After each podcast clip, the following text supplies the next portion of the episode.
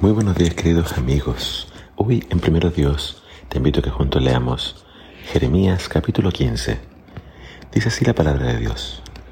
Luego el Señor me dijo, aun si Moisés y Samuel se presentaran delante de mí para rogarme por este pueblo, no lo ayudaría.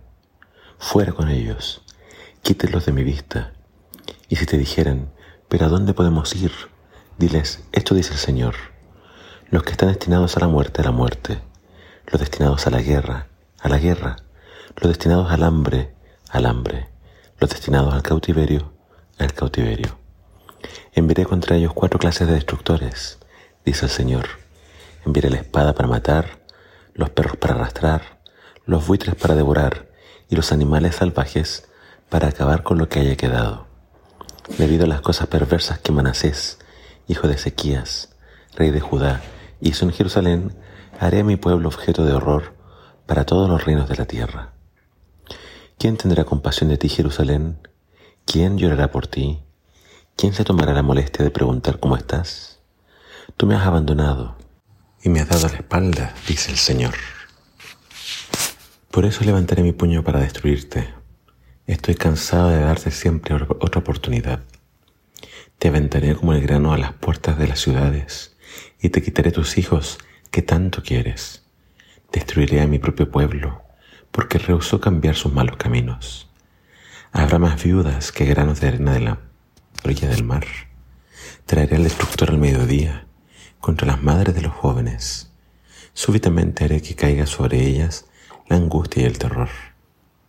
La madre de siete hijos se debilita y lucha por respirar. Su sol se puso mientras todavía es de día Ahora queda sin hijos, avergonzada y humillada. A los que queden los entregaré para que sus enemigos los maten. Yo el Señor he hablado. Queja de Jeremías. Luego dije, ¿qué aflicción tengo, madre mía? Oh, si hubiera muerto al nacer. En todas partes me odian. No soy un acreedor que pretende cobrar, ni un deudor que se niega a pagar. Aún así todos me maldicen. El Señor respondió, Yo cuidaré de ti, Jeremías. Tus enemigos te pedirán que ruegues a su favor en tiempos de aflicción y angustia. ¿Puede un hombre quebrar una barra de hierro que proviene del norte o una barra de bronce? Sin que a ellos les cueste nada, entregaré tus riquezas y tesoros a tus enemigos como botín, porque el pecado corre desenfrenado en tu tierra. Les diré a tus enemigos que te lleven cautivo a una tierra extranjera pues mi enojo arde como un fuego que quemará para siempre. Luego dije, Señor, tú sabes lo que me sucede. Por favor, ayúdame. Castiga a mis perseguidores. Por favor, dame más tiempo. No dejes que muera joven. Es por tu causa que sufro. Cuando descubrí tus palabras, las devoré. Son mi gozo y mi delicia de mi corazón, porque yo llevo tu nombre, oh Señor, Dios de los ejércitos celestiales. Nunca ponía a la gente en sus alegres banquetes. Me senté a solas porque tu mano estaba sobre mí y me llené de indignación ante sus pecados. ¿Por qué entonces continúa mi sufrimiento? ¿Por qué es incurable mi herida? Tu ayuda parece tan incierta como el arroyo estacional, como un manantial que se ha secado. Esto responde el Señor. Si regresas a mí, te restauraré, para que puedas continuar sirviéndome si hablas palabras beneficiosas en vez de palabras despreciables, será mi vocero. Tienes que influir en ellos. No dejes que ellos influyan en ti. Pelearán contra ti como un ejército en ataque, pero yo te haré tan seguro como una pared de bronce fortificada. Ellos no te conquistarán, porque estoy contigo para protegerte y rescatarte. Yo, el Señor, he hablado. Sí, te mantendré a salvo de estos hombres malvados, te rescataré de sus manos crueles. El capítulo de hoy eh, nuevamente se nos habla un poco de lo que estaba pasando en la mente y el corazón de Jeremías. Jeremías estaba muy afectado por unas razones que él nos habla acá. Por ejemplo, nos dice que todos lo odiaban. Lo odiaban aunque él no le debía dinero a nadie, ni tampoco él era un cobrador. Lo odiaban a pesar de que él no se reunía con la gente, sino que pasaba mucho tiempo solo.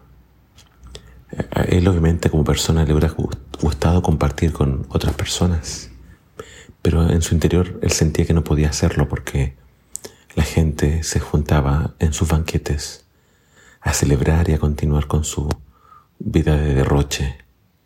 Y entonces él en su interior decía, yo no puedo estar con ellos, no puedo apoyar lo que hacen. Entonces él sentía el odio, las amenazas de sus enemigos y se sentía muy solo.